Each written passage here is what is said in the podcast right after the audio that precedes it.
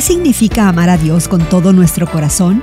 Muchas personas dicen que aman a Dios, pero sus acciones no coinciden con sus palabras. Hoy en la palabra, Deuteronomio 6 muestra lo que Jesús más tarde llamaría el mandamiento más importante.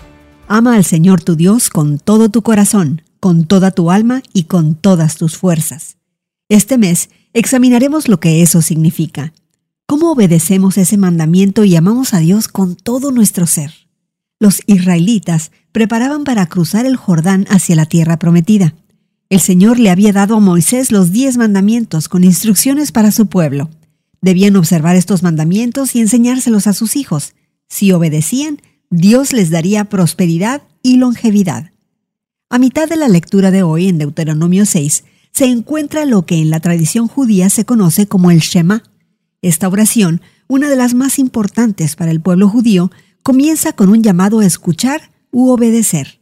El Shema enfatiza la supremacía de Dios. El Shema pedía a la gente que escuchara y respondiera con amor. Este amor está marcado por la obediencia a los mandamientos de Dios. Amar y obedecer son intercambiables en el Shema. Amar a Dios es más que solo un sentimiento. Dios requiere todo nuestro corazón, toda nuestra alma y toda nuestra fuerza. Reflexiona.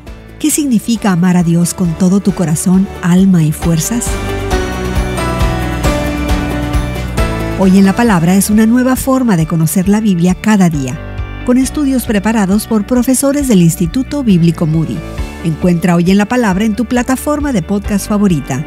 Más información en hoyenlapalabra.org.